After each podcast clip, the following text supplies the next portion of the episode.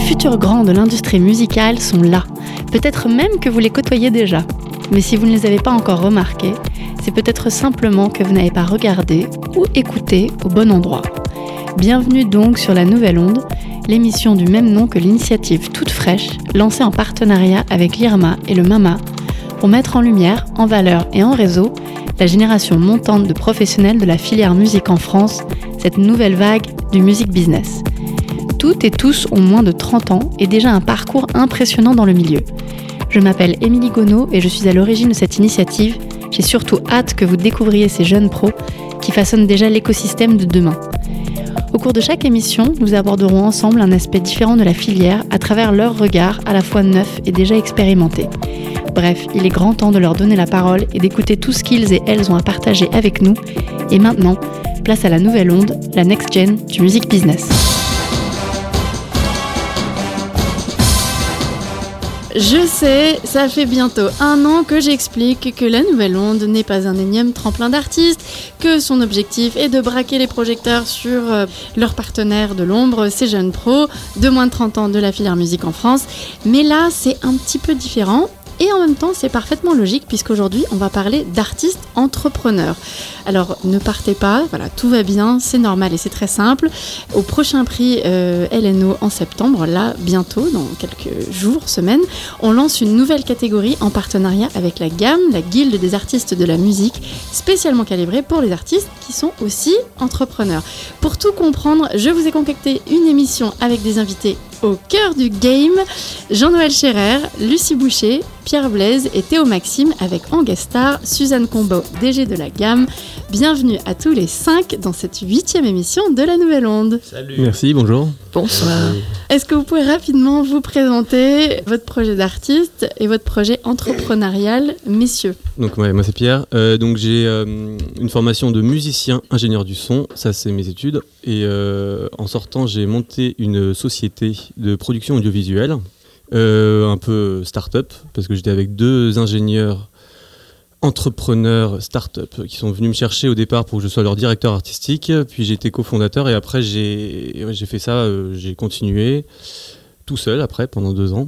Donc euh, j'ai fait deux ans avec eux, deux ans tout seul, donc quatre ans. Et euh, là, je suis en train de la liquider pour me reconcentrer sur ma carrière de pianiste, d'arrangeur et d'ingénieur du son. Et ton pseudo artiste C'est Peter Blaze. Voilà. c'est Pierre Blaze, mais en anglais, parce que ça, ça sonnait quand même vachement mieux. Quoi.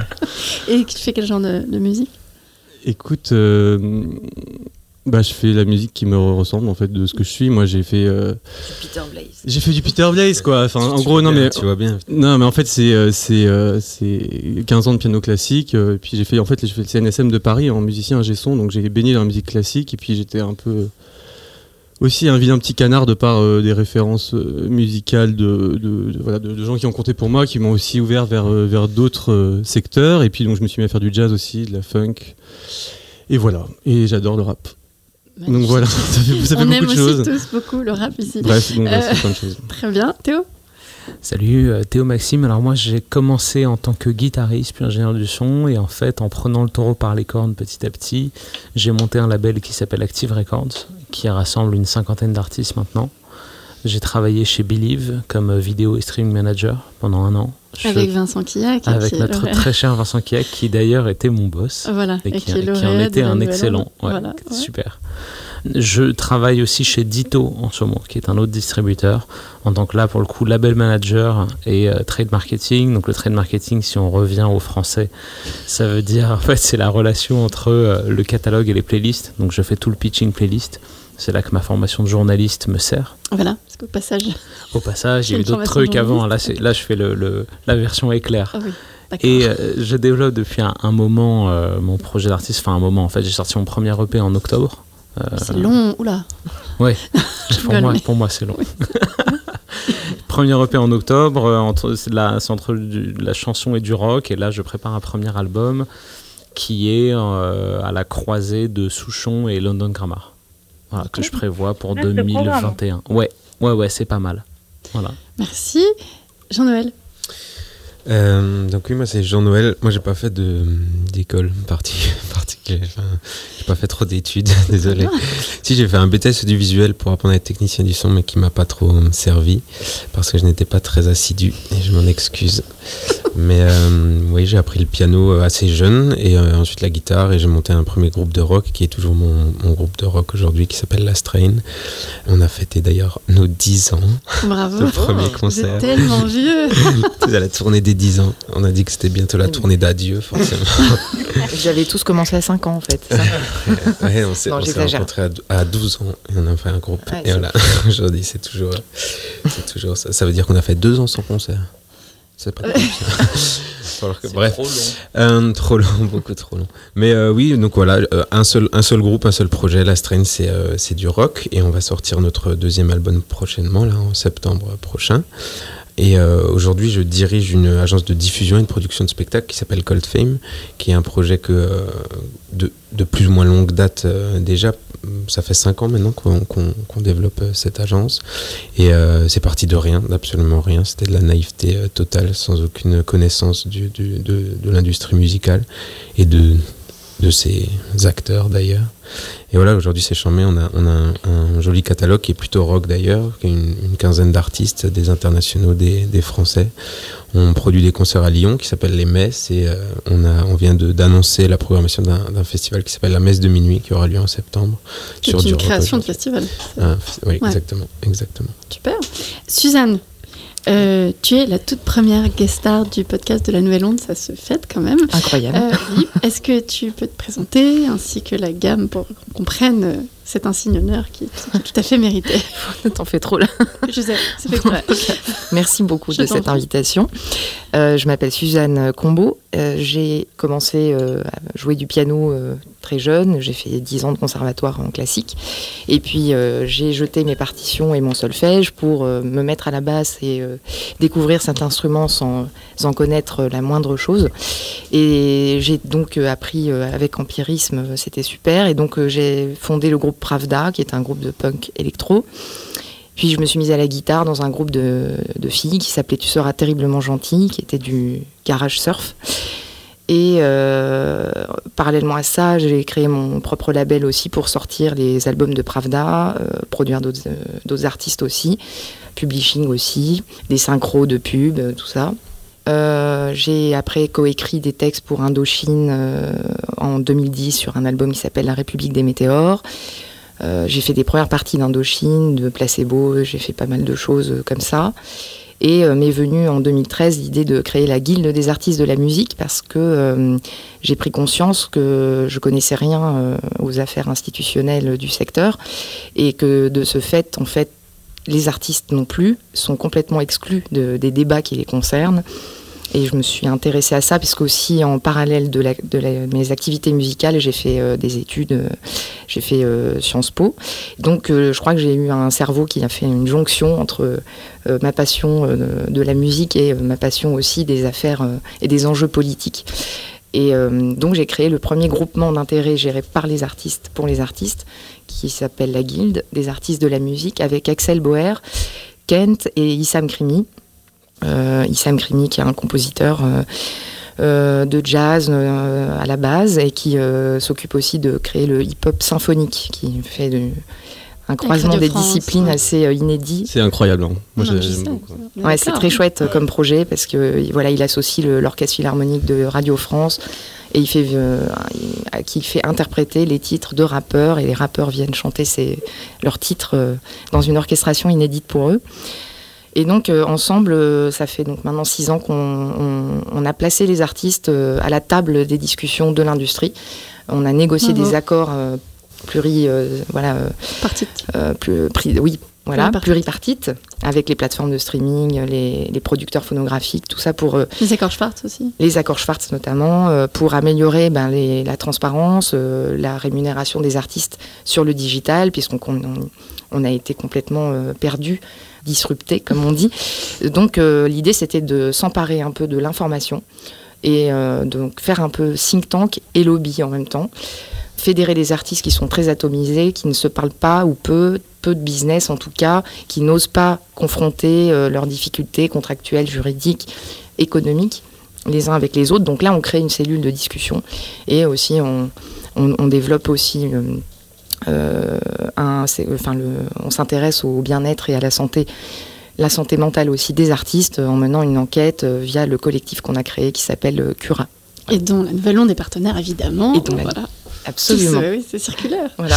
Ben merci, ça fait beaucoup de choses. On va revenir sur. Non, mais c'est très bien. On va, on va, revenir sur la gamme euh, et, la raison de ce partenariat par rapport euh, à la catégorie des artistes entrepreneurs que nous lançons. Euh, Lucie, dernière mais pas des moindres, tu as un profil très différent des autres membres de la Nouvelle Onde. Tu es l'intellectuel de, de, la bande et tes lumières vont nous être très précieuses au cours de l'émission. Est-ce que tu peux te présenter notamment ton sujet d'étude sur lequel on va revenir un peu dans pas longtemps? Eh bonjour à tous et toutes. Je m'appelle Lucida Ambouchet. Ça fait 13 ans que je travaille aujourd'hui. Euh, j'ai longtemps cherché la manière de me définir. Et euh, en fait, c'est grâce aux mémoires que j'ai réalisées que j'ai fini par comprendre comment je devais le faire. Donc, je vais utiliser un, pour la première fois le terme de slasheuse. Je suis une slasheuse de la culture. Quand j'ai commencé à mes 17 ans, j'étais en apprentissage au musée du Louvre et en parallèle de ça, je mettais en place de l'accueil artiste dans les festivals et je faisais aussi de la régie de tri sélectif sur ces événements-là. Ah. Donc des choses extrêmement différentes. Euh, et aujourd'hui, je cumule euh, un métier à temps plein à Stéréolux à Nantes, dans une scène de musique actuelle où je m'occupe de la billetterie et des relations avec le public, avec une euh, activité sur un salon qui s'adresse aux professionnels, qui s'appelle les Bises de Nantes, sur lequel je programme un espace thématique consacré au développement durable. Et en parallèle de ces deux activités, je forme des élèves à Luco d'Angers et à Trampolino au métier de la commercialisation. Et comme je, euh, tu t'ennuies un petit peu. disais tout à l'heure, en, 2018, j'ai repris mes études euh, en plus de tout ça, parce que je m'ennuyais un peu. Euh, je suis allée à Dauphine où j'ai réalisé un master 2 en management culturel. À l'issue de cette formation, il fallait faire un mémoire euh, et j'avais pas envie de faire de la page au kilomètre pour le plaisir de valider mes études. Je voulais faire quelque chose qui avait du sens pour moi. Et j'ai donc euh, consacré ce mémoire euh, aux slasheurs culturels, c'est-à-dire aux personnes qui exercent plusieurs métiers, dont au moins un dans la culture. Et j'ai fait une campagne d'une trentaine d'entretiens avec tout type d'acteurs culturels, principalement dans l'industrie musicale, mais pas que. Euh, et donc sur cette trentaine de personnes, j'ai rencontré sept personnes qui ont des activités artistiques. Je précise de cette manière-là, puisqu'au travers de ces sept personnes, deux ou trois d'ailleurs, euh, selon les moments des entretiens, ne se définissait pas comme artiste. Et on aura l'occasion mmh. d'en reparler. Ouais. Euh, du coup, on va, on va enfin entrer dans le vif du sujet. Très belle présentation, merci Lucie. Suzanne, c'est quoi un ou une artiste entrepreneur ou entrepreneuse? Et pourquoi c'est encore un peu sensible parfois Et pourquoi c'est sensible? Un artiste entrepreneur, c'est avant tout pour moi un artiste Hein, qui commence en fait son entreprise par la création. Alors moi j'entends au sens d'artiste, le, terme de créateur et d'interprète. Ça, englobe un peu les deux, parce que dans le jargon institutionnel, ça, on a tendance à les distinguer, mais c'est pour des raisons plutôt de gestion de droit. Mais un artiste, c'est un créateur avant tout, et en ce sens, il est entrepreneur parce qu'il initie le projet. Donc il compose ou il écrit. Ensuite, euh, il est artiste, il interprète, et entrepreneur parce qu'il s'autoproduit. C'est-à-dire qu'il euh, va euh, chercher les subventions, il va s'auto-distribuer, avoir des contractés avec des distributeurs digitaux, voire un distributeur physique. Il ne cède en rien ses droits à personne, à quiconque. Il s'enregistre lui-même, donc il produit ses bandes master lui-même. Et pourquoi artiste entrepreneur, c'est un terme sensible? C'est parce que, au sens du euh, droit du travail, l'artiste est présumé salarié, donc euh, artiste entrepreneur, on voit bien qu'on est en, on est en bisbille entre euh, la présomption de salariat d'un côté et le côté par rapport à l'intermittence, mais aussi parce que on est employeur, employeur et employé. Voilà, mm. on a cette double casquette déjà qui est un peu litigieuse administrativement, fiscalement, c'est compliqué. Et donc le, beaucoup de syndicats d'artistes euh, qui ne défendent que le salariat de l'artiste et non pas ses, euh, ses, droits, ses royautés, etc., ne s'inquiètent que du salaire. Or, le salaire d'un artiste entrepreneur, ça va être 10% de la manne euh, de, ses revenus de, l'ensemble de ses revenus qui ont des typologies différentes. Ça va être beaucoup du droit d'auteur, beaucoup du droit voisin, euh, donc d'interprète, ça va être euh, des synchros, du publishing, du, du merchandising donc le salaire, c'est une part, la part la plus infime. Voilà, c'est ça qui pourrait décrire l'artiste entrepreneur et ce qui pourrait poser question au syndicat. Tout à fait. Euh, messieurs, vous avez. Euh, euh, ce qui est intéressant, c'est que vous avez chacun des, des aventures entrepreneuriales dans la musique, que vous avez chacun une aventure entrepreneuriale qui est dans un domaine un petit peu différent. Donc Jean-Noël sur du live, Théo sur, sur de la musique enregistrée, enfin un label. Pierre, c'est plus en mode start-up, mais c'est lié à des compositeurs. Enfin, je pense que C'était start-up de vidéo, enfin de production du visuel. Ah, autant pour moi. Et le nom c'était Rhythm Town, j'ai pas précisé au départ. Oui, oui, justement, c'est l'occasion d'en reparler. Qu'est-ce qui vous a amené à l'entrepreneuriat? Est-ce que ça a été un déclic? Est-ce que ça a été une envie de longue date? C'était quoi le constat qui vous a amené à, à entreprendre? Ben, pardon, je prends la parole. Euh, Jean-Noël, je, euh, bah moi, j'ai jamais réfléchi en fait. Jamais, jamais je me suis dit au bout d'un moment, euh, bah ça y est, là je commence à être un entrepreneur. Parce que moi, je sais pas ce que c'est un entrepreneur. Je, enfin, je viens de l'apprendre dans l'idée. Parce que comme dit, oui, l'artiste, il est déjà entrepreneur en fait, puisqu'il crée déjà. En fait, il, c'est le premier à, avoir une vision sur sa carrière, à, vouloir partir en concert, à vouloir faire un disque, vouloir faire un clip. Tout ça, finalement, c'est de, de l'entrepreneuriat, entre guillemets. En tout cas, c'est, enfin, c'est de la stratégie du management, du, enfin, on fait des rétro-planning et tout ça. Enfin, ça n'a rien à voir avec, euh, avec et pourtant, c'est pleinement, euh, c'est pleinement le job de l'artiste aussi de se, de se poser ce genre de questions. Donc, euh, en tout cas, me concernant, je me suis jamais demandé quand est-ce que j'allais euh, commencer à, faire ça. C'est juste que, que euh, j'en avais profondément envie, et ce depuis depuis que je fais de la musique, j'ai monté un groupe et que j'avais envie de faire des concerts. Donc depuis ouais, depuis très très jeune. Et là où il y a une vraie différence, je pense, et c'est quelque chose dont j'ai envie de te poser la question, c'est Suzanne.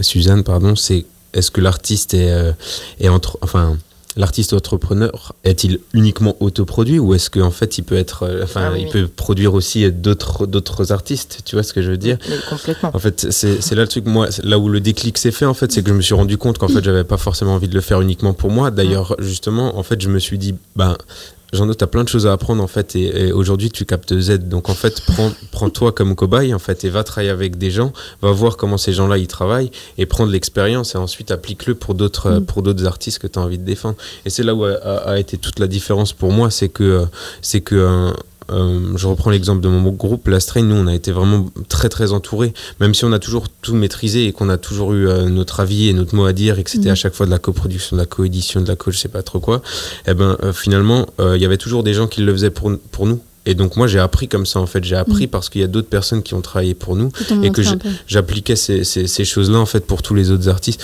Aujourd'hui évidemment ça a changé, c'est nous qui produisons nos, nos, voilà, nos, nos masters, on, a, on est totalement, enfin l'ensemble de notre tournée, on est totalement maître de... L'artiste entrepreneur, il a des, des prestataires. En fait l'idée c'est qu'il est au centre, c'est lui qui, qui a le désir et il n'attend pas le désir des autres. Et ça c'est très important. Et du coup euh, il entreprend lui-même, il n'attend pas qu'on entreprenne pour lui. Mm. En revanche il s'entoure évidemment ouais, il faut qu'il y ait une équipe.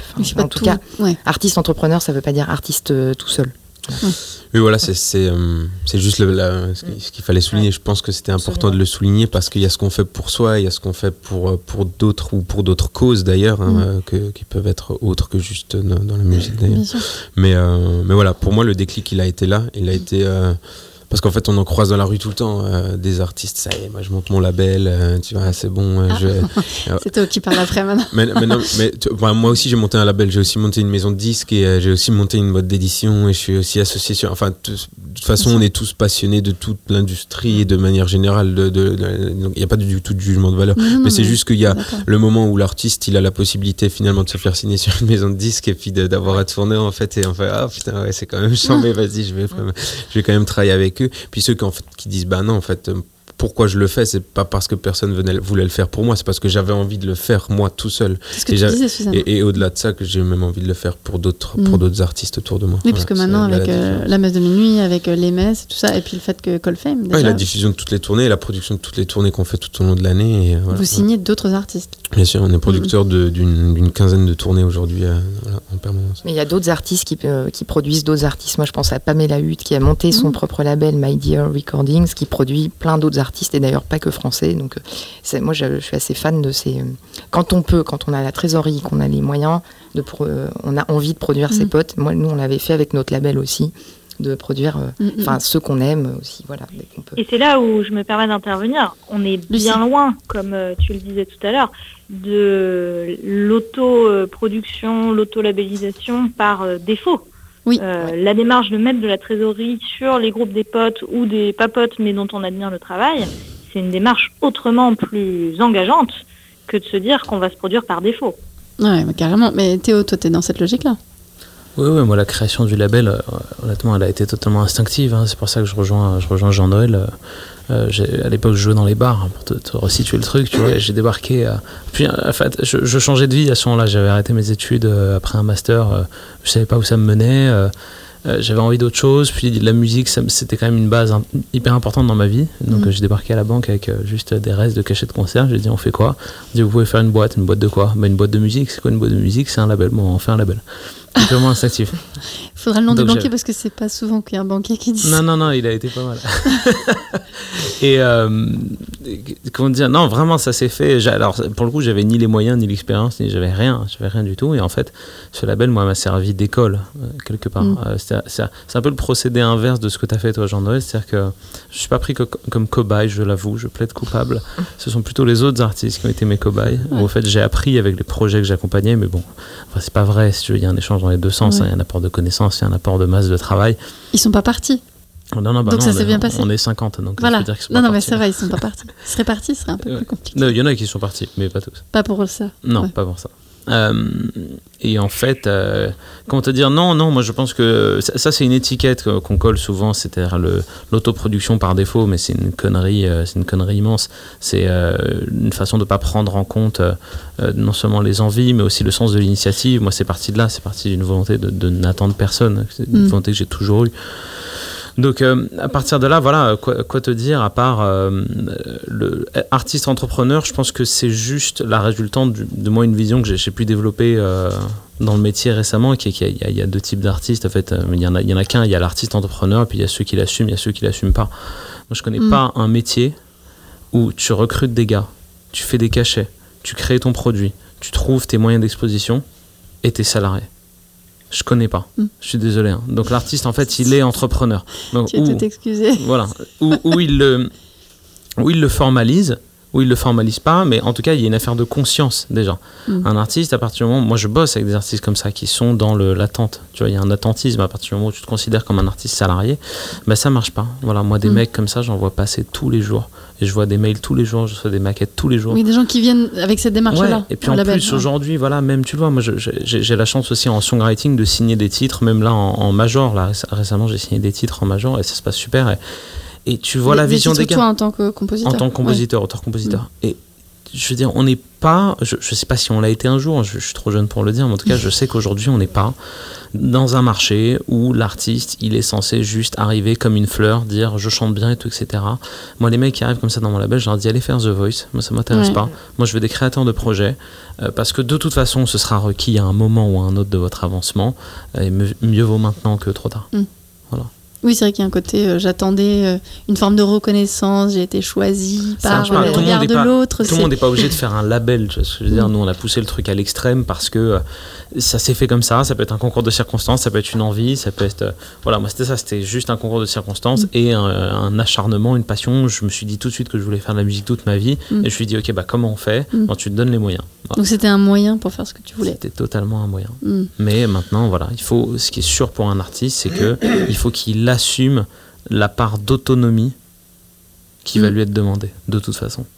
Parce Et que- grâce au digital, c'est possible Mais oui, de passer de l'enfant économique à l'adulte euh, qui, qui- voilà, qui se prend en main tout seul. Ça, c'est génial. Parce que je pense qu'il y a une problématique qui est super importante, excuse-moi, c'est que euh, c'est une histoire de langage en fait. C'est que euh, les artistes ils, passent, ils parlent pas le même langage de manière générale, je caricature un petit peu, mais, mais euh, des acteurs qui l'entourent tout simplement. Or, euh, or c'est super important en fait parce que euh, euh, l'artiste il a besoin de son entourage, de ses producteurs, de tourner, de, son chef de projet, de son manager, euh, inversement. Mais ces gens-là ils ont besoin de parler avec les mêmes mots, de se comprendre en fait, de, d'avoir les, tenants et les aboutissants en fait du métier de chacun. Et aujourd'hui, c'est pas le cas. Il y a un vrai fossé entre les deux. Je pense qu'effectivement, l'initiative d'aller monter un label, d'aller monter une boîte de prod et ça, elle est, elle est extrême. Euh, Il n'y a pas de jugement de valeur envers des artistes qui ne le font pas. En fait, je pense que c'est simplement du bon sens. En fait, en tant qu'artiste, il faut qu'on puisse comprendre ce que nous disent Oui. les gens. Il faut qu'on puisse lire un contrat et le comprendre. Il faut, faut qu'on puisse simplement savoir où on s'engage en tant qu'artiste. Et, et c'est super important parce que ça, c'est notre carrière en fait. C'est une carrière d'artiste. Ça fait pleinement partie. En fait, euh, on du- le doit à nos œuvres. Vous Voilà, vous nos œuvres le méritent en fait. Et vous on- vous appropriez votre carrière si et on est vos fier choix. de, sa- de- de ce qu'on a produit euh, artistiquement, on se doit de faire ce travail de s'informer dans quel écosystème on va Exactement. évoluer et à quel interlocuteur on va avoir affaire et comment on va devoir lui parler et qu'est-ce qu'on va devoir négocier avec lui?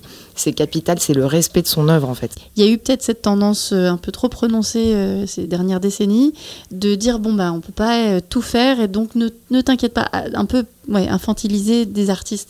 Pierre, toi c'est- Ouais. c'est un peu différent. Ouais, moi c'est un peu différent. J'ai euh, j'ai eu mon master en 2014, euh, si je dis rien, de, si, si je me trompe pas, donc 2014 musicien ingénieur du son, donc un métier d'artisan en fait, euh, plutôt euh, artisan musicien. Et en fait j'ai deux euh, donc euh, jeunes de mon âge de Centrale Paris, filière entrepreneur, donc musicien aussi, donc très très très diplômé on va dire.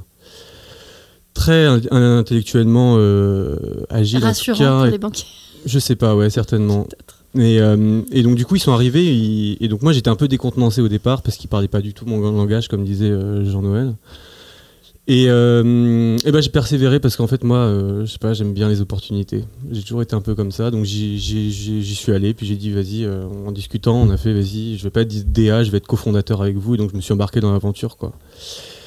Et, et j'avoue que donc là eux ils arrivaient avec des business plans avec des enfin, Fichier Excel pour ah, le mais des trucs de fou. hein. Je peux te dire que ça. Mais en même temps, c'était vachement intéressant parce qu'ils faisaient des parallèles à fond entre l'artiste et les autres. En fait, comment dire, avec le, tra- le travail d'entrepreneur de manière générale, dans d'autres domaines en fait. Et donc, euh, bah moi, voilà, ça a été ça un peu mon, mon approche du, du truc. Euh, leur truc, c'est start-up. La start-up, ça lève des fonds, donc on va aller chercher des fonds. Donc on allait faire euh, réseau entreprendre, tout ça. On allait voir plein de PDG, euh, machin de fou. Et tu peux peut-être expliquer ce qu'était le concept de. de Ah oui, pardon, c'est le Netflix de la musique vidéo de concert. Donc en gros, ça c'était le pitch. Euh, donc on allait faire de la musique indé. On allait filmer la musique indé dans le monde entier et faire un modèle économique autour de ça.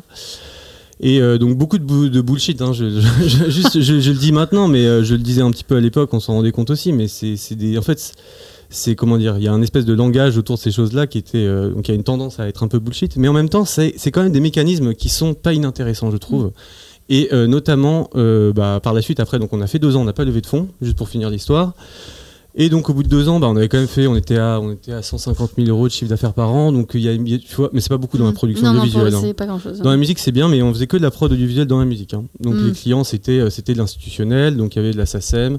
Puis après, en fait, France TV, Arte, avec le- tout, le, tout le CNC, donc toute la beauté du euh, système Euh, de subventions euh, pour le cinéma et pour euh, l'audiovisuel français. On est le pays qui fait le plus de vidéos de concerts parce qu'on a le CNC quand même. Donc ça, c'est quand même assez fabuleux. Bon, bref, tout ça pour dire que on- pendant deux ans, j'ai continué. Donc après, là, j'ai été plutôt endorsé dans le côté moins start-up, mais plutôt vraiment gérant de TPE, si on peut dire. Ou, voilà, enfin, en gros, c'était un peu ça. Et puis.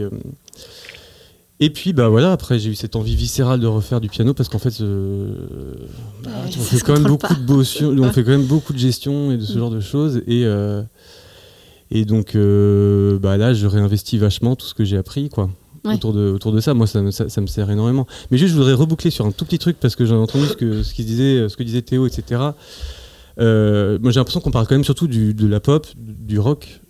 Et, et voilà parce que Des musiques actuelles, tu ouais, des musiques actuelles entre guillemets parce que voilà comme si euh, débats, hein, mais bon la jazz musique du monde la musique classique j'ai Oui. l'impression que je sais pas pour moi un violoniste excell- excellent je sais pas si c'est tout à fait la, la même démarche un pianiste concertiste euh, je sais pas moi un, un jazzman je sais pas si c'est exactement toute la, exactement la même euh, dynamique qu'un auteur compositeur de musique pop donc euh, eff- effectivement moi aussi j'ai été dans ce domaine là pendant 4-5 ans donc c'est ça que je connais aussi un peu mais mais je sais pas si à quel point on peut étendre en fait cette dynamique de l'artiste entrepreneur comme on dit à tous les secteurs. En tout cas, ce qui est vraiment sûr, c'est que dans la pop, ce que je vais dire pop, mais moi c'est musique actuelle, Ouais. c'est voilà tout ça, le- la, la pop, le rock, le rap, Mm. euh, il y a euh, il y a, y, a, y a, un truc qui est que si on veut rendre son projet professionnel et non amateur, donc gagner de l'argent avec de la musique, et ben, et ben c'est comme dans tout autre secteur, il faut monter une boîte en fait entre guillemets quoi. Tu vois C'est une question de combien de droits te, enfin. Je sais pas, c'est en gros, c'est en gros, tu veux gagner de l'argent, tu as une idée, bah t'es comme Steve Jobs quoi. Tu mm. vois, tu vas, tu vas, tu vas lancer ton truc, ton produit quoi. Tu vas lancer ton produit, tu vas avoir des acheteurs, tes premiers fans, tu vas trouver un business model autour de ton truc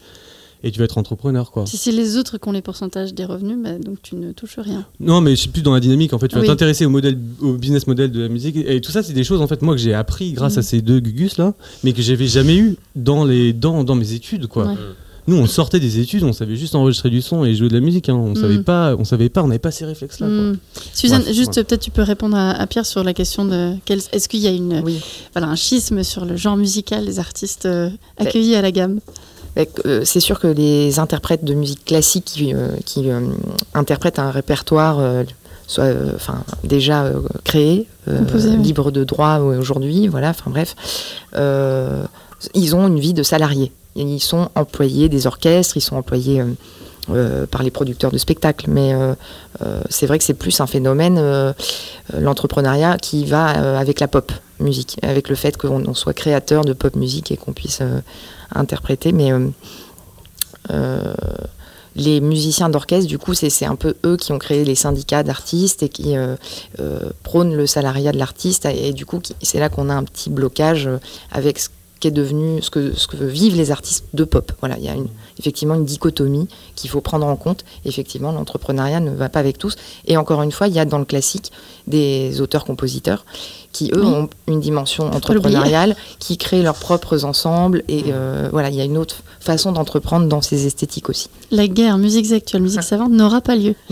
Euh, Lucie, tu, tu avais fait... Il y, a une guerre, il y a une vraie guerre entre non, non, non, non. Et un truc que je voulais ajouter par rapport à ce que tu disais sur la formation d'artisans que tu as pu avoir, de mm. musiciens et de techniciens, euh, c'est un truc avec le, sur lequel on milite un peu avec la gamme pour qu'il il y ait des volets un peu plus business euh, offert à ces formations-là. C'est hyper important on va y revenir. Euh, Lucie, je vais revenir sur, tes études, sur les slasheurs et les slasheuses de la culture, et aussi sur tout l'aspect que tu as fait sur les artistes slasheurs. Tu avais fait une conférence au, Mama dernier. Euh, tu constates en fait que l'entrepreneuriat culturel est quasi identique à la vie d'artiste. Euh, je, reprends des termes parce que j'ai lu ton excellent mémoire, donc je, vois des termes comme précarité systémique, horaires variés, sentiment de liberté, lien éclatant entre pluriactivité et entrepreneuriat, prototype du travailleur de demain. Tu parles même du phénomène euh, qu'est-ce que c'est? Quelles sont les principales caractéristiques de ces profils? Quels clichés? Bref, tellement de questions euh, à toi. Euh, alors, je commence par l'artification, parce que je, vais pouvoir tout de suite dire que ce n'est pas un terme dont je suis l'auteur ni l'autrice. Ce qu'on appelle l'artification, c'est un phénomène qui a été identifié par la sociologie du travail depuis une trentaine d'années par des, individus tels que Menger, Bera Elami ou Heinisch. Je ne vous noie pas dans les noms, mais ces trois euh, comment dire, socle de recherche sont absolument passionnants. Euh, et donc cette euh, recherche, elle, elle énonce que de plus en plus souvent, d'abord pour les cadres, puis pour le monde du travail de manière générale, sont appliqués dans l'évaluation d'individus, salariés la plupart du temps, des critères qui initialement étaient plutôt perçus comme des caractéristiques relevant des artistes. Euh, je prends quelques exemples. la capacité à être créatif, à être autonome dans son travail, à être inventif, à être flexible. Et ce phénomène-là, pourquoi il est intéressant? Parce que forcément, dès lors qu'on parle d'artiste entrepreneur ou de slasher, on reviendra sur le terme ensuite, on émet euh, l'idée que des personnes soient en capacité ou en, situation de contrainte de cumuler plusieurs emplois, euh, qu'ils soient salariés ou pas, et donc de s'adapter à différents contextes, à différents collectifs, euh, à différentes contraintes, à différentes postures professionnelles. Donc ce principe d'artification qu'on retrouve un peu dans l'idée de la Startup Nation, hein, quand on parle d'individus qui gèrent leur vie et leur carrière tels des start c'est exactement de ça dont on parle. Donc on, ça pourrait être très macroniste comme terme, en tout cas c'est extrêmement contemporain. Je voudrais juste, euh, euh, peut-être juste euh, émettre la différenciation qui existe entre les trois termes qu'on retrouve le plus souvent quand on parle de slasher. Mhm. Déjà dire que l'intermittence n'entraîne pas forcément le fait d'être un slasher.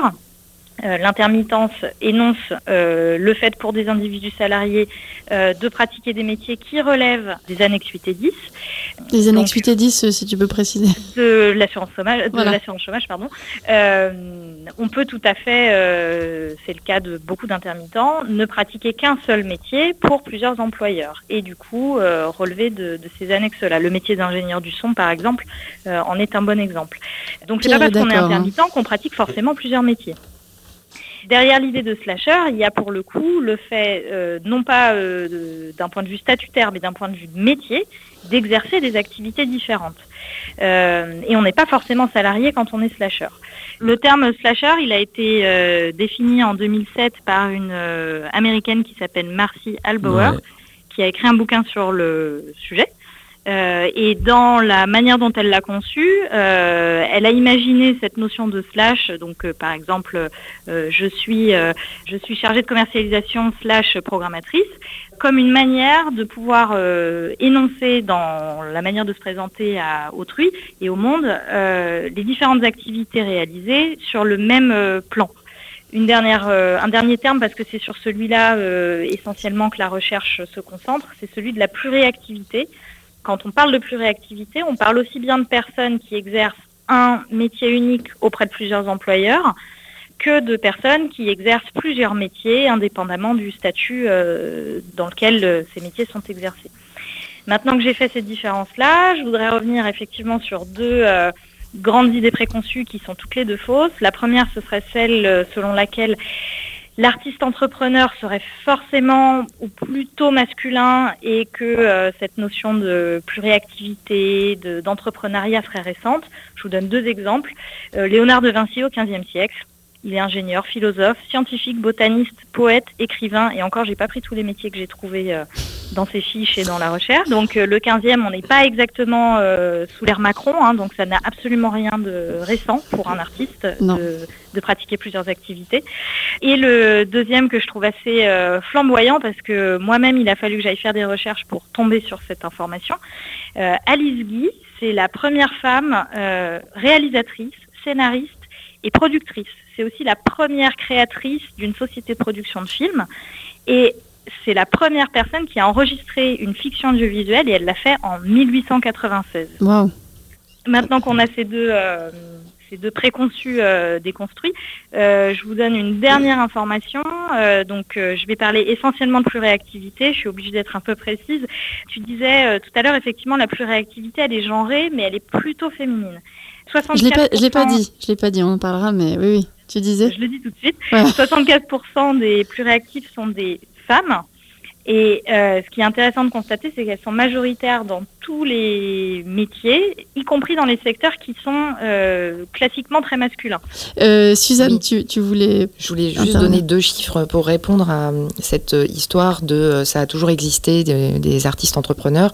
Il y a quand même des chiffres éloquents qui sont récents, qui prouvent que ça augmente. C'est un phénomène qui augmente en fait. C'est aussi à quel volume c'était au XVe siècle au moment de Léonard de Vinci. Voilà. Pour compléter euh, ça, c'est juste dire qu'il y a 3% aujourd'hui euh, des artistes euh, producteurs qui prennent 3% de part de marché de l'industrie musicale. Ils ont ça juste x2 depuis 2017. Mhm.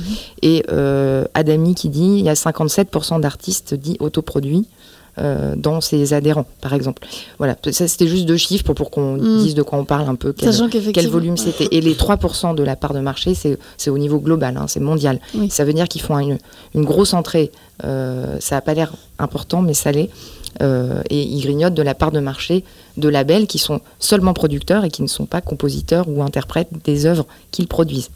Oui, sachant qu'en plus, en début d'émission, on a dit voilà, est-ce que l'artiste entrepreneur, c'est quelqu'un qui forcément juste s'autoproduit ou est-ce que c'est plus que ça? Enfin voilà, il y, a beaucoup de, choses qui, voilà, qui restent à, définir et à, voilà, constater en termes de, réalité. Lucie, tu voulais juste finir sur un truc et puis après euh, Oui, je voulais juste finir sur le fait que euh, dans le chiffre euh, que vient d'énoncer Suzanne, se trouvent les artistes euh, entrepreneurs. C'est aussi la réserve que j'émettais quand tu m'as proposé d'intervenir dans ce débat.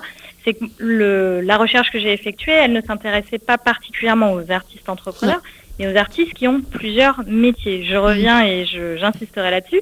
Euh, je vous donne juste deux exemples. Dans le, et notamment un d'ailleurs qui, qui, tord un petit peu l'argument qui était donné tout à l'heure sur le jazz. Euh, une personne qui est intervenue au MAMA, donc je peux la citer, c'est Céline Poggi. Euh, elle, pour le coup, dans ses slash, euh, elle est manager et directrice de production pour un artiste de jazz. Euh, qu'elle a mené vers deux albums, je crois. Mais quand elle a commencé à travailler pour lui, il, avait déjà toute une carrière derrière lui, donc c'était pas un, artiste qui se créait à ce moment-là.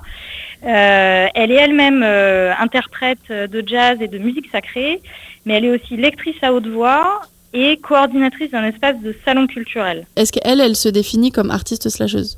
Oui, c'est-à-dire, enfin, elle se définit, elle a découvert, euh, ce terme, il, a beau euh, paraître euh, vieux, il, est médiatisé depuis les années 2010 hmm. et pas forcément de manière très large. Là, il y a une étude sur LCI qui vient de parler du slash, alors forcément, ça, c'est plus médiatisé, mais elle ignorait le terme et quand il lui a été proposé en entretien, elle s'y retrouvait tout à fait, effectivement mais parce que derrière la notion du slash, il y a la notion d'identité, ce que je disais tout à l'heure, sur la différence de positionnement et la différence de nombre de collectifs de travail euh, dans lesquels l'identité de la personne, qu'elle soit artiste ou pas, va se jouer et va pas être la même. Euh, des différences d'exercice, euh, des différences de temps long ou court euh, selon les activités qu'on pratique, qui ne sont pas les mêmes, et des activités qu'on doit ou pas parfois mettre de côté pour pouvoir en aboutir d'autres, puisqu'on travaille sur toutes les activités de front. Hmm. Alors, je sais que tu voulais donner un deuxième exemple, mais je vois le temps qui passe et on ne peut pas avoir le temps d'aborder la fin de l'émission, même si on n'est pas encore à la fin. Pierre, tu voulais juste rajouter quelque chose Non, c'est bon, on peut finir. D'accord. Euh, euh, euh, Lucie, j'enchaîne avec ce que tu commençais à évoquer sur effectivement le, les statistiques sur le genre. C'est-à-dire qu'ici, dans cette première promotion de la Nouvelle Onde, on a trois hommes, artistes, on va dire artistes entrepreneurs. Est-ce que, question rhétorique, l'artiste entrepreneur est forcément un homme? Lucie, tu peux juste nous redonner quelques-unes de ces statistiques que tu avais repérées? Alors le, les statistiques que je donnais, elles sont pas spécifiquement liées aux, artistes. Malheureusement, euh, c'est pas sur un mémoire euh, de, moi que j'ai pu euh, réaliser ce genre de stats. Et de manière générale, on en a assez peu sur la pluriactivité. Elles sont très espacées les unes des autres. Mm. Donc malheureusement, j'aurais pas de, statistiques à donner là-dessus. néanmoins, la personne que je viens de citer peut en être un bon exemple. et même si j'ai pas pu toutes les, les entretenir, j'ai eu d'autres euh, d'autres artistes entrepreneurs euh, euh, en contact. Donc non, effectivement, le, la pluriactivité de manière générale, elle est genrée plutôt féminine. pour ce qui est de l'artiste entrepreneur, je, je, laisserai sûrement Suzanne s'exprimer plus précisément que moi là-dessus. Sur les artistes, déjà, il y en a très peu. il y a 17% de sociétaires à la SACEM qui sont des femmes, sachant que la SACEM contient également des éditeurs. Donc on enlève la part éditeur il en reste très peu. Donc déjà, elles vont pas vers la création si facilement et euh, vers l'entrepreneuriat. Donc du coup, euh, de fait, elles, y sont moins. Et moi, moi j'ai fait du coup mon petit travail de, de, stats et euh, sur les 430 adhérents qu'on a, on est 70 femmes. C'est pas 70%, c'est 70, 70 femmes, sur 430. Donc bon, mais en revanche, des catégories dans les femmes qu'il y a, c'est des femmes qui ont créé des labels, qui produisent d'autres artistes. Enfin, c'est un gros entrepreneuriat en plus. Euh, et elles sont hyper euh, débrouillardes, hyper fortes et hyper enthousiastes en tout cas. Et, euh, mais il y a vraiment ce phénomène de précarité de la création, des métiers de la création qui apparemment, enfin en tout cas, on cherche à savoir qu'est-ce qui se passe, pourquoi les femmes sont très nombreuses dans l'enseignement de la musique et des métiers d'art, et pourquoi elles disparaissent au moment de la professionnalisation autant. Donc il faut travailler un peu sur ces éléments de, cassure, mm. mais il y a une disparition très très, enfin une grosse évaporation. Voilà. Est-ce que, messieurs, vous avez des, femmes artistes, euh, éventuellement femmes artistes entrepreneurs, avec toutes les précautions d'usage autour de ce terme, euh, dans votre entourage, des exemples que vous avez? À fond. Super. J'étais euh, pendant deux ans au Mila. Mhm. Je ne sais pas si vous voyez, c'est un. mais c'est bien de l'expliquer pour les gens qui. Le Mila, c'est un, un, un, espace de coworking pour des jeunes, des, jeunes entreprises du monde de la musique. Donc, tu as, du label à Paris. Dans le 18e. Dans le 18e, effectivement. Et il euh, n'y a que des nanas. Il y a plein, il y a plein de filles. Et d'ailleurs, c'est une fille, euh, Louise Durette, qui vient d'être, euh, que je salue au passage, qui vient d'être élue présidente. Très bien. Théo? Ouais, ouais, très bien. Moi, je pense à, une à une personne super, super débrouillarde, super balèze que tu connais d'ailleurs, Jean-Noël, je crois. Maëva Nicolas, oui, qui du coup elle, elle, est, elle est RP, elle a monté son agence de, de promo presse et là elle est en train de lancer son groupe que je développe chez Dito et c'est pas super et tu vois euh, là on est exactement sur, ce, sur, sur cette euh, alors on peut l'appeler double casquette ou problématique ou je, sais pas mais en tout cas ce qui est sûr c'est que euh, ses talents de promo lui vont à merveille dans son nouveau projet tu vois ça, ça, ajoute une corde à son arc bien sûr Jean-Noël? Oh ben, je... Maëva Nicolas Forcément. Non, mais je, la salue aussi au passage parce qu'elle est, elle est venue travailler chez Colfame en fait. Bah, c'est euh, magnifique. Forcément. Non, non, mais je, je oui, forcément, plein, plein, plein tout, tout autour, mais j'ai pas envie de faire de conneries, et ensuite tu t'en oublies et tout. Oui, forcément, il y en a, y en a plein, et tant mieux, et heureusement, et, c'est génial aussi. Non, parce qu'effectivement, c'est, euh, quelle transition formidable. Euh, à l'occasion des, j'espère que vous allez leur demander de candidater à la prochaine édition, là, qui arrive des, des prix euh, LNO, parce que voilà, je l'ai annoncé en intro, on crée une nouvelle catégorie artiste-entrepreneur en partenariat avec la gamme. Je ne l'aurais pas dit assez, je pense, à la fin de cette émission. Euh, voilà, l'idée c'est que, bah, on espère, bah, il y a tout le partenariat Shisetsu évidemment toujours actif, donc euh, il y aura deux personnes qui seront lauréates de cette catégorie, un artiste entrepreneur et une artiste entrepreneuse. Euh, donc on espère, mesdames, que vous nous écoutez et que vous allez bien candidater. Euh, voilà, je, voulais juste revenir un petit peu dessus parce que donc euh, avec Suzanne on en parlait. L'idée c'était de lancer cette catégorie en partenariat avec la gamme. voilà, du coup il y a Suzanne qui intègre le jury, donc voilà, et Jean-Noël qui a accepté d'être le mentor. Info exclusive de, cette catégorie. voilà, je pense que qu'est-ce que, pour vous, l'idée de, le besoin de cette catégorie, ça, représente quoi? Bah, déjà, à mon sens, je voulais juste préciser que ce prix ne donnait pas droit à un manager gratuitement. Oui. Que Jean-Noël, ici présent, euh, va être un formidable mentor, mais qui va donner des clés euh, des informations aussi et euh, qui va être à l'écoute et qui va donner peut-être des accès, euh, mais ça va pas être quelqu'un qui va manager un projet. Donc il va falloir que l'artiste entrepreneur il soit déjà autonome et, et qui son voilà qui génère son propre désir. Hein. Mhm. C'est beau ça. je, garde. C'est magnifique.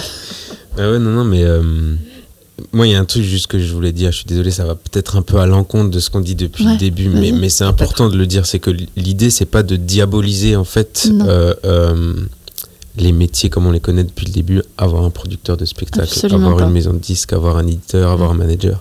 C'est des métiers, c'est des métiers qui qui, euh, qui sont très beaux et qui sont très respectables. Et je prends mon exemple parce que je m'en excuse, mais, mais quand aujourd'hui moi je suis euh, producteur de tournée pour un artiste, ou quand je suis euh, son booker, ou quand je suis son manager, ou quand je suis quelque chose d'autre pour l'artiste, euh, bah moi je me considère pas artiste à ce moment-là. Je suis producteur et j'ai mes, mes, mes, problématiques, mes responsabilités de producteur de spectacle. Je réponds à une convention collective. Je suis aujourd'hui syndiqué en tant que producteur de spectacle, au Prodis, ainsi de suite. C'est, c'est, euh, je suis pleinement producteur de spectacle et je suis mhm. absolument pas artiste à ce moment-là. J'ai la partie euh, création, en tout cas artistique là-dedans, elle est éventuellement sur de la direction artistique, à signer un groupe ou voilà.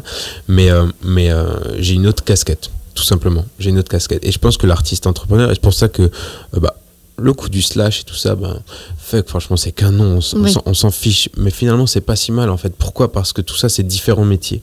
Et il faut bien prendre, enfin, se rendre compte que que c'est différents métiers et que tous ces métiers ont des problématiques différentes. Et c'est là où l'artiste entrepreneur, entre guillemets, mhm. euh, il est intéressant. C'est simplement que c'est une personne, qu'importe ce qu'elle fait, qu'importe comment on la définit, qui s'intéresse aux problématiques de différents métiers. En plus, dans l'artiste entrepreneur, c'est charmé parce que le mec, il s'intéresse à des problématiques qui vont lui permettre de construire une carrière. Donc ça a du sens et c'est que du bon sens, en fait, d'être un artiste entrepreneur.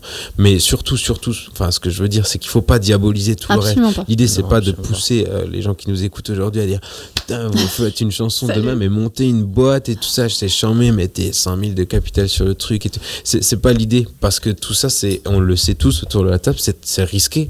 Euh, c'est le euh, risque de l'entreprise. C'est le risque de l'entreprise c'est beaucoup de travail, c'est épuisant, c'est fatigant. Tu le sais mieux que tu as fait des, tu, as, tu, as, tu as poussé ton étude dessus. c'est Il faut pas le faire de manière défensive en fait. Absolument pas. C'est pas du tout l'idée. Le L'idée, encore une fois, je pense que l'objectif principal, c'est de comprendre. Et c'est Ouais. le plus important. C'est qu'aujourd'hui, le constat moi que je fais, c'est que les artistes autour de, de nous, et moi le premier, on capte pas ce qui se passe. Quoi.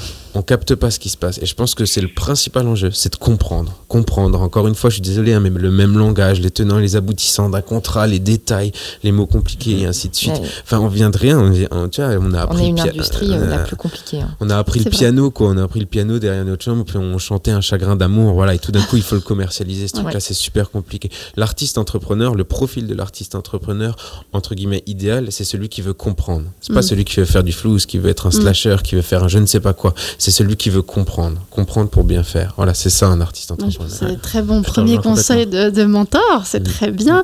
Euh, Suzanne, par rapport à la gamme, la pertinence de, Oui, de euh, cette catégorie Alors pourquoi euh, la gamme est ravie d'être partenaire de ce nouveau prix euh, Eleno Euh, Parce que ça, on s'est fondé vraiment sur euh, l'ADN de la- des artistes entrepreneurs pour les accompagner, pour les informer, pour justement les faire, les aider à comprendre leur environnement.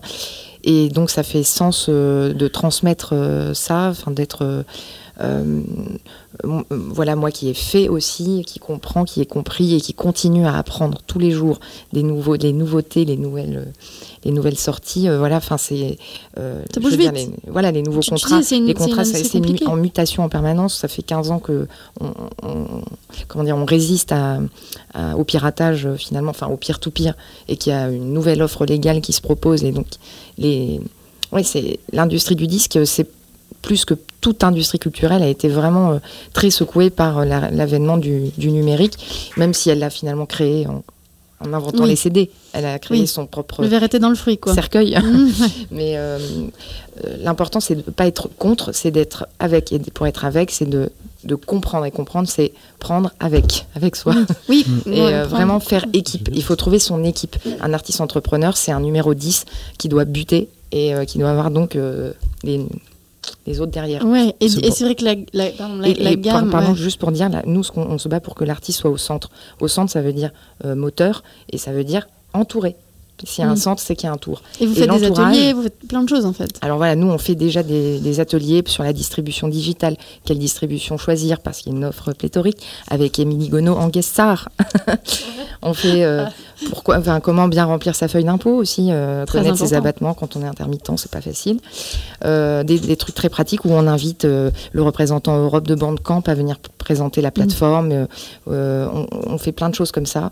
On fait aussi des fêtes et des c'est apéros et, euh, et on, beaucoup de newsletters aussi. Faut, voilà, on fait de- beaucoup de veille sur nos Facebook, Twitter, euh, Instagram. euh, voilà. Donc voilà, par rapport au prix, en tout cas, c'est sûr que les personnes qui seront. euh, voilà, le lauréat et la lauréate auront accès à ça. Et c'est- l'idée de, de- que, que ces personnes comprennent que c'est pas juste euh, j'ai de la multi-activité par rapport au prix, je choisis tout. C'est pas juste euh, bon, tiens, j'ai un projet d'innovation, euh, euh, je, candidate pour Ginov, c'est pas j'explore, je parcours le monde. Voilà, c'est- aussi cette idée qu'il y a quelque chose un peu sur mesure par rapport à des problématiques où on est sur. voilà, Mm. de- un aspect un peu à part. Oui, Ah, voilà. Euh, Pierre et Théo voulaient rajouter quelque chose? Ouais, moi j'avais un truc. Je pense qu'au au, au vu des, des points de vue des uns des autres, je pense que la, la, la vraie euh, recherche d'identité dans l'artiste entrepreneur, elle est surtout dans le. Tu vois, la, la réponse est dans la question en fait. Mhm. C'est-à-dire, c'est est-ce que tu es artiste et entrepreneur et à ce moment-là, tu fais rentrer en jeu toutes ces histoires de slash, Très de machin, question. etc. Ou est-ce que tu es artiste entrepreneur? Et je pense que du coup, tout est une question d'objectif. C'est-à-dire, est-ce que tu. Euh, tu as d'un côté ton activité et là tu on fait ce que tu fais euh, j'en ai tu, fais très bien. C'est vraiment complètement changer de casquette. Ou est-ce que tout dépend en fait d'un objectif commun dans lequel tu diversifies ton activité Mais je pense pour c'est- arriver c'est à tes moyens. Totalement lié, ça dépend de- de- du sujet. Tu vois. Effectivement, moi, quand euh, mais tu Je vois prenais- c'est je vraiment deux l'exemple intentions avant. différentes tu vois ce que je veux je dire prenais l'exemple du booking avant, effectivement, Ouais. quand je vais vendre une date de spectacle à, à- à- pour n'importe quel de mes artistes, euh, je suis un acteur de plus dans son, dans son développement. Ensuite, c'est vrai que quand je réfléchis à la stratégie, à l'histoire Mm. que j'ai envie d'écrire pour le deuxième album de mon groupe, par exemple, forcément, je suis dans cette Bah ouais, première tu vois. ca- ca- je, je comprends totalement. et du vois. coup c'est une- C'est- tout est une dynamique de posture Ouais, Exactement, c'est la difficulté de mettre des démos sur des trucs que, que- que- ça. comme ça. Enfin, Et moi, clairement, tu vois, j'ai pas, j'ai pas du tout honte d'assumer que tout ce que j'ai fait en termes de production est d'abord là pour servir un projet artistique Mhm. que je lancerai dans un an. Mhm. Donc après, c'est vraiment c'est une question de, de volonté, de posture et euh, respect. euh, voilà pour, pour ceux qui slash pour le coup. Si on est dans une dynamique de ce que moi j'avais compris au- à l'intitulé artiste Mhm. entrepreneur et non pas Bien sûr. artiste et entrepreneur, Mm. C'est toute la subtilité, Mais oui. L'intérêt d'avoir voilà. une heure pour en parler. c'est exactement. Bah, Donc voilà. C'est les tirés, artiste-entrepreneur. Ouais, et voilà. Et tout est dans le tiré ou non. Moi, il n'y a pas de tiré et je ouais. l'assume totalement. Ouais. Euh, Non, mais c'est- Et je pense que là est la vraie question, et c'est pour ça que je disais attention, non, dans l'artiste entrepreneur, il n'y a pas de slash, puisque l'artiste est entrepreneur. Par contre, après, voilà, si vous prenez l'artiste et puis les activités qu'il a musicales, donc oui, bah, tu vois, par exemple, euh, je- je prends- on prend notre copain Vincent Quillac, euh, qui Bien a un super possible livre, qui fait ça à merveille, euh, qui est à côté à son groupe. Groupe. euh, euh, je sais pas quelles sont les ambitions par rapport à son groupe, euh, quelles sont, tu vois ce que je veux dire, Ouais, parce qu'il fait des concerts et tout ça. fait des concerts, tout, etc. Salut Mais voilà. Vincent. Je pense que comme d'hab, c'est être clair avec ses ambitions et du coup avec les moyens que tu mets dedans. Et les priorités. Ouais. Pierre, Bon. tu voulais rajouter quelque chose? Ah, en fait, je voulais juste euh, rebondir sur ce que disait Jean- Jean-Noël parce que c'est, pour moi c'est essentiel en fait. Euh, c'est euh, quand il est en, en train de- d'employer des gens et tout, il n'est plus artiste. Et en fait, euh, moi, ça c'est un, truc, ça m'a tellement, c'est une espèce de dissonance cognitive euh, entre le fait que l'art n'a pas de prix parce que c'est l'expression d'une spiritualité, donc Mm. tu ne peux pas dire combien ça vaut un concert, combien ça vaut quelqu'un qui joue de la guitare devant toi, ça n'a pas de prix, c'est son âme, tu vois ce que je veux dire Moi, je peux te le dire. Surtout quand, Tu- tu- surtout, surtout quand c'est toi. ah oui, alors non. et, euh, et donc du coup, du coup non, mais il y a un espèce de, il y a un espèce de truc qui est, qui, qui est paradoxal en fait là-dedans. Moi, je trouve. Donc, donc en fait, il y a un moment, j'ai l'impression en fait euh, qu'il faut un moment essayer de ne pas se poser trop de questions et de dire, il y a un moment, hop, je fais juste du business, je suis dans une industrie, je vends un produit, et puis voilà. Et c'est mon produit, alors c'est l'expression de mon âme, mais ça faut l'oublier quoi. Ouais, je pense qu'il faut juste pas en avoir peur parce qu'aujourd'hui c'est une industrie, c'est l'industrie de la musique. euh, Elle, enfin, elle s'appelle comme ça. T'as pas peur de ton âme, toi Non mais effectivement, Tu vois ce que je on veux fait- dire on fait des choses avec notre cœur et tout d'un coup on est en train de mettre un prix dessus. Effectivement, c'est Non, quand mais même un peu chelou. Il y a, y a un Mais- truc mais- fondamental, c'est l'art, le commerce. On Voilà, est mais toujours je, dans cette je pense qu'il tension. faut pas en avoir peur parce qu'aujourd'hui, euh, euh, ben, tu vois, moi je paye mes factures avec Mm. des thunes que je, que je gagne ces thunes là grâce à la musique que j'ai fait, grâce euh, à des chagrins d'amour, tu vois. Et ben tout d'un coup, je ben, c'est quand même c'est quand même ouf quand tu penses, tu vois. ben, je me suis fait briser le cœur, je peux payer mon loyer, tu vois, c'est énorme. quoi. T'as Enfin, réussi à monétiser le chagrin d'amour. Qu'est-ce qui se serait passé si, euh, tu vois, enfin, Le business plan du chagrin d'amour. non, mais, tu- tu- donc je pense qu'il faut juste pas avoir peur. Ça, ça fait partie des nombreux, des nombreuses choses qu'on va, dont on va pouvoir parler, je pense, avec les futurs Ouais. C'est, c'est, euh, c'est euh, la thune, la légitimité à parler de thune. Au bout d'un moment, bah, faut Ah mais pas elle, avoir elle est en essentielle fait, si tu veux euh, faire de ton projet un projet professionnel. Mais un artiste, on peut être artiste sans gagner de l'argent avec son art. En, en- Oui. en- en- en- en mais vérité. évi- évidemment. Ouais, mais ça, c'est le mythe du Ça s'appelle poète. euh, voilà, Oui, ça un s'appelle un, amateur. Et il n'y a peut pas de jugement de valeur là-dessus. Non mais c'est juste le, le principe quoi. Non, non, mais après, euh, voilà, en- encore une fois, il y a plein de questions métaphysiques en fait sur la question de l'identité, de c'est tellement personnel, c'est tellement subjectif, euh, la question du coût, de la valeur, enfin, il y a beaucoup de choses, hein, de l'intention, de, de la priorité, voilà. Moi, j'avais une dernière question parce qu'il faut qu'on termine malheureusement cette émission. Euh, qu'est-ce que voilà, quel conseil est-ce que vous donneriez à des artistes qui se posent la question de voilà, qu'est-ce que je peux tout faire, euh, comment ça se passe, euh, qui voudraient candidater, c'est quoi artiste entrepreneur, enfin je sais pas, juste clôturer un peu sur un truc un peu pour pas se prendre la tête. Je sais pas, moi, je leur dirais c'est une question de volonté. Il n'y a, que vous qui pouvez savoir ce dont vous avez envie. En fait, si vous êtes prêt à prendre le taureau par les cornes, à prendre en main et à- en fait à vous dire ok ça ça ça ça doit être fait. Euh, pour l'instant personne le fait, donc est-ce que je suis pr- prêt à être le dindon de la farce et à m'y coller? Si vous vous êtes là-dedans, allez-y. euh, ce sera pas de tout repos, mais vous verrez que le gain d'expérience et le gain d'apprentissage, le gain d'humilité aussi quand on est dans le travail, il est, absolument extraordinaire. Je pense que euh, le prix que tu organises d'artiste entrepreneur avec la Nouvelle Onde, il est génial parce qu'il va aussi, il va, il va mettre un, un gros coup de bâton à- au mythe euh, du, voilà, du, du, du- du poète maudit qui crée sans, sans jamais gagner d'argent. Et, qu'on va chercher sous sa douche Voilà, pour et faire puis, de et, puis Voice. tout- et puis toute la création est gratuite et Oui. là tout le monde nous aime et tout, voilà, de ce genre de, de bullshit. Et puis qui va, qui va aussi tordre le cou à un autre truc qui est, moi très récemment, on m'a dit non, mais tu vois, Théo, toi t'es pas un vrai artiste, euh, Ah. t'es entrepreneur. Bon, moi tu me connais, je lui ai dit je t'emmerde. Voilà, désolé hein, s'il y a une censure, mais. Non, non, il y en a pas, Voilà. tu es libre. Je lui ai dit je t'emmerde parce que. Euh, L'artiste entrepreneur, ce que tu es en train de créer, ça va voilà, redonner des lettres de noblesse à un truc sur lequel on est très en retard, je pense aussi en France, hein, euh, qui est que juste euh, l'artiste est le chef au moins de son entreprise à lui. Mhm. Ou à elle, ouais. Ou à elle. Tout à fait. Jean-Noël, tu parlais de compréhension. Ouais, je, euh, je pense que c'est la base, c'est la base de tout. J'ai pris l'habitude de rencontrer euh, un artiste. euh, moi, j'habite à Lyon maintenant, Mhm. et euh, de rencontrer un artiste. peu importe son développement, qui, qui veut, qui veut qu'on se rencontre, ou tu sais, toutes les demandes de bah, on veut travailler ensemble, on veut signer, tout ça. Moi, je dis que plutôt que répondre, ou ne pas répondre d'ailleurs, plutôt Mhm. à ça, bah, je dis bah, viens, on se rencontre pendant une heure et on, et on, on discute juste sans aucune. sans, sans être intéressé, simplement pour voir ce qui se passe dans sa tête. Et euh, je me rends compte que ces fameuses phrases de effectivement, mec, accroche-toi, prends le taureau par les cornes et compagnie, tout ça, c'est cool, mais euh, elle les entend tout le temps, tout le temps, tout le temps. Et, euh, et du coup, je me suis posé la question, mais comment faire pour, euh, mec, pour juste dire, bouge-toi le cul, en fait, vas-y, quoi, fais-le, quoi, essaye, vas-y, quoi. Eh ben, je me, je me rends compte qu'en fait, il y a juste une peur. Il y a une Mm. peur de ouf face à tout ça. Pourquoi? Parce que l'industrie de la musique, c'est une genre de montagne, d'immenses montagnes. Et puis on voit, on voit tout l'écosystème là qui avance, les groupes partent en tournée, sortent des disques, font de la promo et tout ça. Et puis nous, on connaît personne. On est là, on est extérieur à tout ça, on comprend rien. Il y a plein.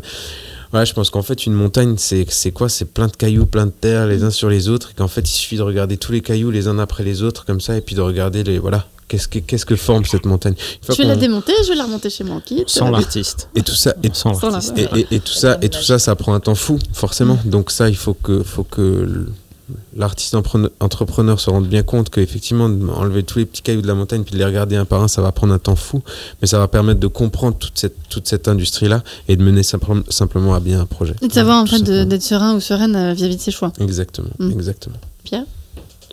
Euh, moi, il y a, bah, je, il y a une phrase qui dit euh, Music industry is a dirty job, but someone has to do it. Et, euh, et juste ça, re- non mais ça, ça revient juste sur vrai, le fait, vrai, vrai. sur le fait qu'il y a un moment, il y a, il y a la création artistique et, je regrette qu'on n'ait pas pu parler un- de ça un peu plus longtemps sur le sur l'aspect vraiment, euh, euh, comment dire, Artistique. artistique et puis spirituel de tout ça, mais, mais toujours est-il que il y a un moment, tu veux vivre de ta musique, tu veux rentrer dans le business, et ben du coup, considère ça juste comme quelque chose de très technique. Et comme dit Jean-Noël, c'est, euh, il y a un moment, voilà, il y a des acteurs, tu essaies de comprendre, tu t'intéresses, et t'as pas peur de considérer ça comme une, industrie qui pourrait être d'ailleurs reliée à, d'autres industries. Donc tu vas aussi t'intéresser à, d'autres entrepreneurs dans d'autres secteurs, etc., pour voir comment les mecs se faisaient. Et, euh, euh, et bah, tu considères que c'est un métier technique et après tu essaies, je sais pas, de dire de la philo, de, d'essayer de comprendre comment toi tu te situes par rapport au fait que tes chagrins d'amour ga- euh, gagnent de l'argent ouais. et, euh, et jusqu'- jusqu'à quel point même bah voilà tu veux t'intégrer dans le capitalisme. Parce que moi c'est un truc que je voulais Mhm. aborder mais on pourra pas trop en parler j'imagine. Mais, mais voilà à quel point en fait tu, tu admets que tu, tu, tu, tu, tu dois faire des compromis de toute façon dans le capitalisme. Je sais pas je dis un truc trop rapide mais une espèce de dissonance qui serait genre je suis contre je suis pour la défense de l'environnement dans mes textes et je prends l'avion pour aller faire des tournées. Mhm. c'est évident qu'il va falloir faire ça mais à quel point tu es dans la compromission et t'es plus dans le compromis tu vois donc Ouais. c'est toutes ces choses là où je pense qu'il y a un moment tu vas devoir forcément euh, dans tous les secteurs c'est ça mais je pense que dans le secteur artistique c'est encore plus plus fort et donc euh, Oui, c'est d'arriver à faire l'espèce un peu le deuil de. Enfin, pas un deuil, mais d'arriver à Non, trouver c'est une pas- C'est une sagesse, hein, quoi. tout ça, Ouais, j'imagine.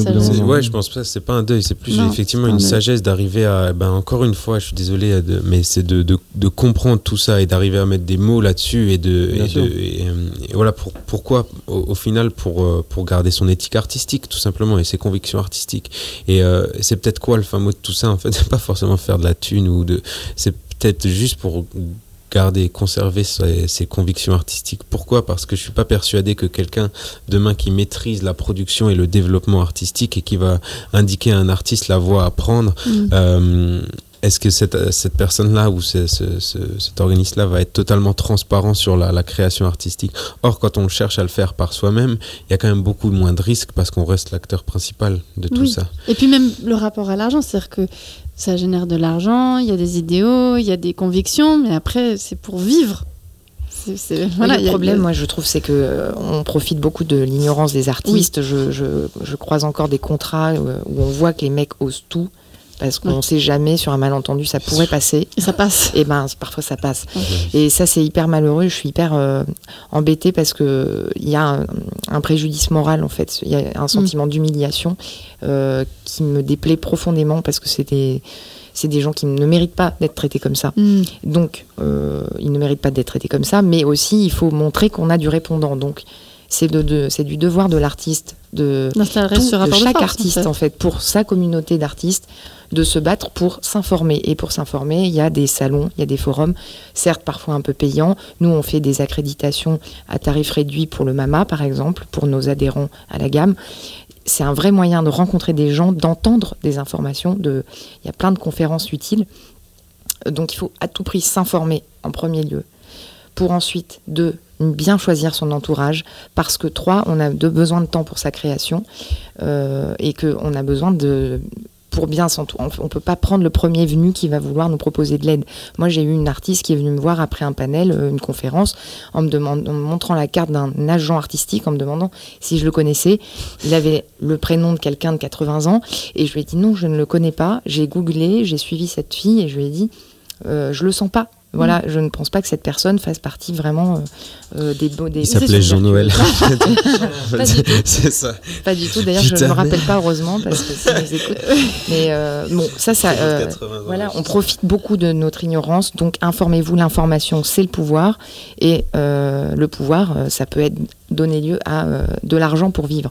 Et aussi, n'acceptez pas n'importe quel contrat parce que souvent, on vous fait miroiter des grosses avances et des petits taux de royauté. Or, tout le business, notamment sur le streaming, se fait sur la royauté. Et se fait sur le long terme. Et sur le long terme. Les avances, c'est un, miroir aux alouettes qui euh, fiscalement est plus intéressant pour le producteur, mais qui est pour l'URSSAF super mauvais pour les artistes, c'est souvent requalifié en salaire. Enfin bref, c'est un piège. En plus, c'est cross-latéralisé, c'est-à-dire que c'est remboursable sur tout, tout, tout, euh, votre image, votre merchandising, vos casquettes, vos t-shirts, tout.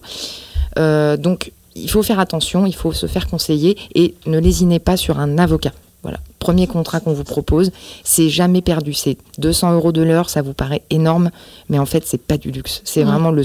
Ça, c'est un truc indispensable. Au moins qu'il y ait un bon niveau de dialogue avec votre interlocuteur en face, qui a des business à faire et des euh, directeurs administratifs et financiers mm. hyper euh, puissants qui ont écrit ces contrats. En face, si vous arrivez tout seul avec votre et votre couteau, ça va pas le faire. Sur ces très justes, sages paroles, on va devoir euh, terminer l'émission. Euh, je résume euh, se connaître soi-même, la renaissance spéciale dédicace Lucie n'est jamais loin. comprendre, s'informer, et puis surtout vivre les artistes.